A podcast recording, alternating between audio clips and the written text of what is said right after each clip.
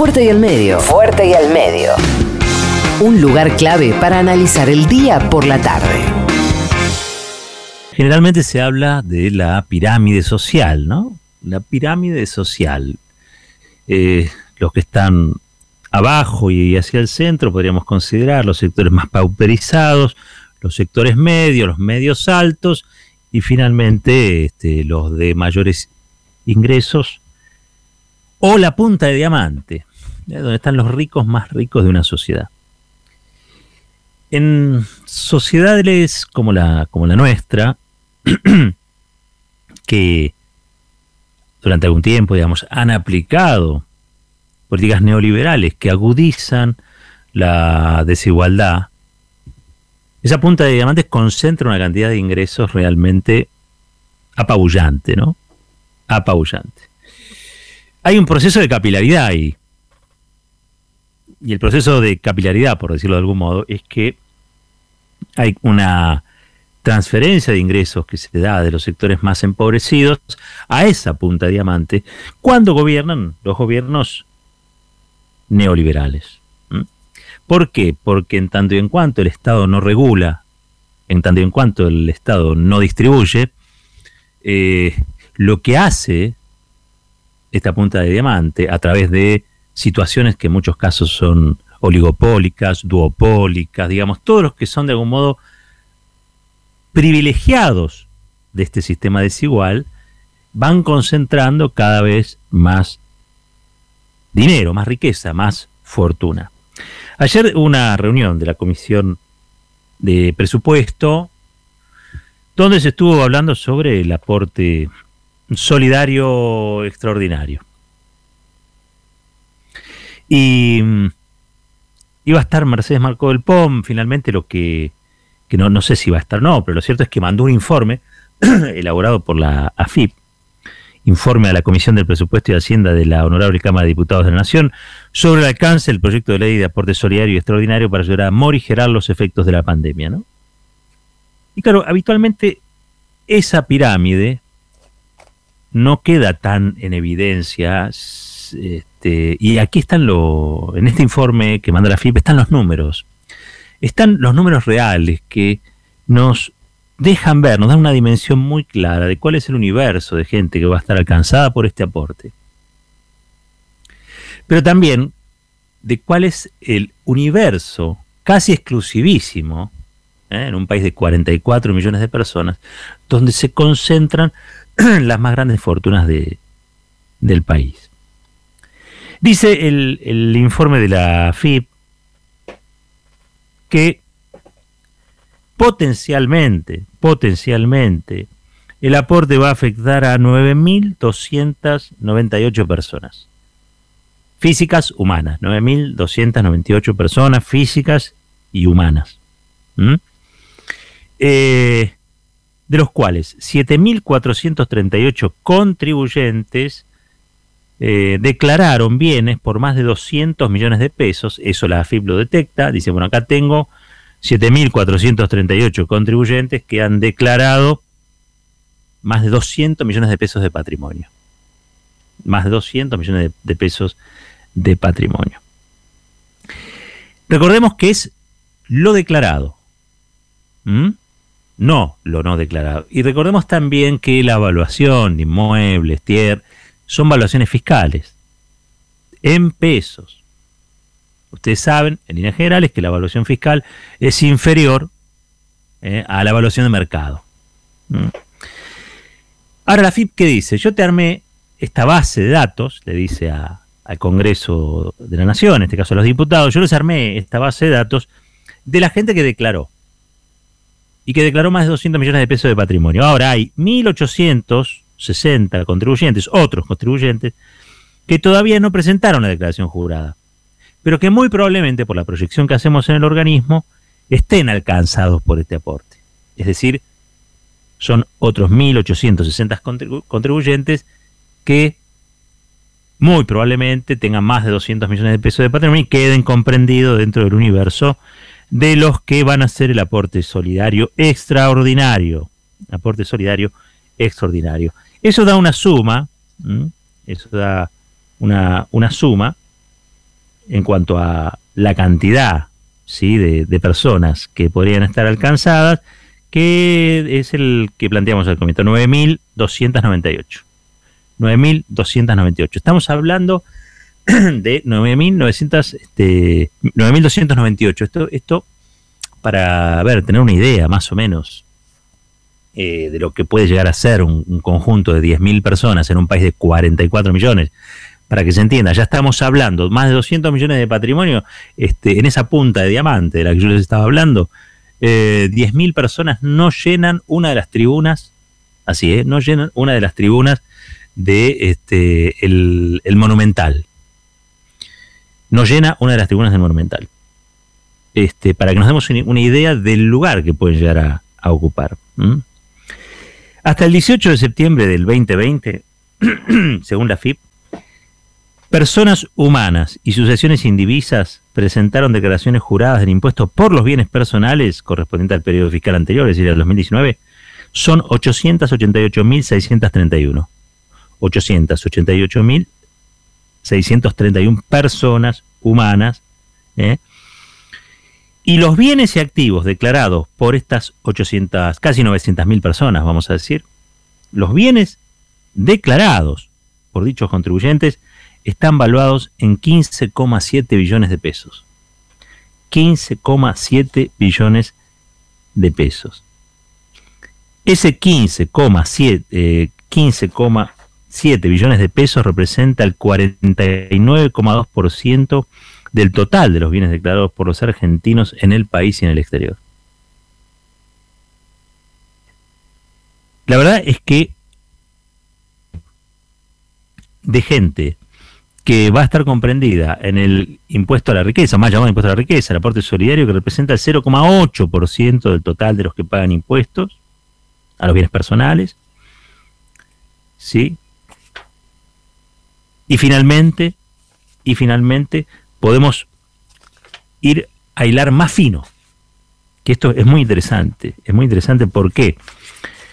Porque demuestra que en ese grado de hiperconcentración de la, de la riqueza, con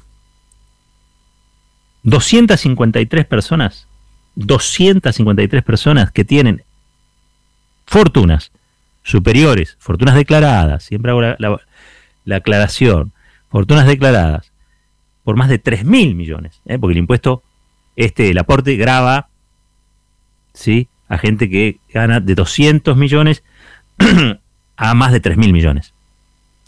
Los que tienen 200 millones pagan un 2% de alícuota, los que tienen más de 3 mil millones en adelante, o sea, en adelante de 3 mil millones pagan 3,5% de alícuota. 253 personas, es decir, la cantidad de gente que puede entrar adentro de un avión que va a Córdoba, ¿sí? Más o menos. Eh, aportan aportan de un total que va a tener, lo que se está especulando es que esto va a reunir alrededor de 307 mil millones de pesos. 200, solo 253 personas, es decir, la cantidad de personas que entran en un avión, van a aportar 153.855 millones de pesos. 153.855 millones de pesos. Es decir, la mitad, la mitad del aporte extraordinario lo ponen nada más que 253 personas. 253 personas. ¿Mm? Aportan 153.855 millones de pesos. Después tenemos 372 personas que tienen fortunas de más de 1.500 millones de pesos, más de 1.500 millones de pesos, hasta 3.000, que aportan 28.572 millones de pesos. ¿Sí? Estamos hablando que prácticamente entre unos y otros, los de 1500 en adelante, los de 1500 en adelante son unas 600 personas, 600, pero tres aviones, tres aviones, ¿sí? Aportan casi 180 mil millones, 180 mil millones de lo que es este aporte, que recordemos, aspira a reunir 307 mil millones. La mayor cantidad la mayor cantidad obviamente está dada entre los que tienen de 200 a 300 millones, que son 2.774 personas. Ellos aportan 16.000 millones de pesos. Los, también dentro de la, de la punta de diamante de esta pirámide hay algunos que son la base y otros que son la punta punta. La punta punta, ya lo dijimos, 253 personas, 600 si los quieres ver, los 2.774, que sería una, la, mayor cantidad, aporta 17 mil millones de, pesos. Estos son todos datos de AFIP. ¿eh? Son todos datos de AFIP eh, entregados a la Comisión de Presupuesto y, Hacienda, que nos permiten radiografiar ese universo. Que como, vemos, es un núcleo privilegiado, mínimo, reducido, cuando lo porcentuamos en comparación con los que pagan impuestos o, mucho más todavía, con el resto de la totalidad de la población, estamos hablando de porcentajes ínfimos. El 0,08 o el 0,8, depende, como lo quieras ver. El 0,8 de los que pagan impuestos y el 0,08 de la población total. Y esta es una discusión que va más allá, más allá del concepto que tengamos sobre la riqueza. Porque hay muchos que consideran que la riqueza, por ser riqueza, es intocable. Desde que el mundo es mundo, la verdad es que la riqueza está en un lugar o está en el otro. Difícilmente está en dos lugares a la vez. Se transfiere de un lado a otro. Y es la expresión de una opulencia, una sociedad totalmente desigual. La Argentina hoy tiene muchísimos problemas estructurales, los hemos tratado más de una vez. Y esos problemas estructurales son derivados mejor dicho, derivan, mejor dicho, derivan en esta relación totalmente asimétrica, donde unos muy poquitos, que pueden entrar en tres aviones, o en una tribuna, si contamos la totalidad de eh, una cancha de fútbol, concentran una cantidad de plata que es la que no se ve en otros lugares. O mejor dicho, se traduce en pobreza extendida en otros lugares. Pero no, la, idea no es hacer un juicio moral. Yo la verdad es que creo que en esto no hay que hacer un juicio moral. Esta es una medida práctica y es una medida práctica que tiene como objetivo financiar, esto se llama así, fondos de asignación específica son los que se van a obtener, estos 307 mil millones de pesos van a ir a financiar la compra y elaboración de equipamientos médicos, elementos de protección, medicamentos, vacunas, y todo otro insumo crítico para la prevención y asistencia sanitaria. en eso se va a gastar el 20% de lo recaudado. Otro 20% en subsidios a las micro, pequeñas y medianas empresas. Otro 20% al programa de becas Progresar. Un 15% al Fondo de Integración Sociourbana, enfocado en las mejoras de la salud y las condiciones habitacionales en los habitantes de los barrios populares. Y un 25% a programas de exploración, desarrollo y producción de gas natural. Eh, estos son los fondos de asignación específicos. ¿eh? Así que a esto va a estar destinada la plata. Es por única vez, no es para siempre, es extraordinario, es excepcional. Y yo estoy de acuerdo en que hay que discutir a futuro un mapa tributario más progresivo y no tan regresivo como, como el que tenemos, pero este no es el momento, no se está discutiendo eso, se está discutiendo puntualmente este fondo. Ahora, lo van a judicializar, lo van a trabar, la oposición ya dijo que no va a acompañar, ya se opuso a esto. Con lo cual, hay que ver si esto termina siendo una ley. Hay que ver si sucede. Ahora, mientras eso no ocurre, lo vamos a saber dentro de poquito, dentro de 10 días ya vamos a saber si llegó al recinto, si se vota en el recinto, si obtiene media sanción. Pero mientras eso ocurre, yo creo que es una discusión que nos permite discutir, elevar el, nivel de debate, mejor dicho, alrededor de cuestiones que son centrales. Y es que si nosotros tenemos una estructura social como la que tenemos, socioeconómica como la que tenemos, esta es resultado de relaciones económicas que son injustas. Y esas relaciones económicas injustas se reflejan en estos números que acabamos de dar. Por supuesto, que este núcleo privilegiado, pequeño, son lo que habitualmente llamamos los dueños del poder y la Argentina, porque no es que tienen una fortuna que le llovió, son fortunas derivadas de posiciones en la economía, de utilidades derivadas de empresas que tienen este, quizá un rubro o son duopólicas o se cartelizan con otras. Digo, es el resultado de ecuaciones económicas, de relaciones económicas en la sociedad, que hacen que algunos sean más afortunados que otros, o que algunos tengan las fortunas que otros no, no han tenido. Esto no es cuestión simplemente de, de meritocracia, como se hacen creer. Esto es otra cosa. Esto es el resultado de algo que es injusto y que en el futuro hay que cambiar, pero que en este momento didácticamente nos sirve para discutir que vivimos una sociedad desigual y una sociedad desigual es una sociedad que no se realiza nunca. Las sociedades que se realizan, es decir, las que se desarrollan, disminuyen esa desigualdad. Trabajan cotidianamente para disminuir esa desigualdad.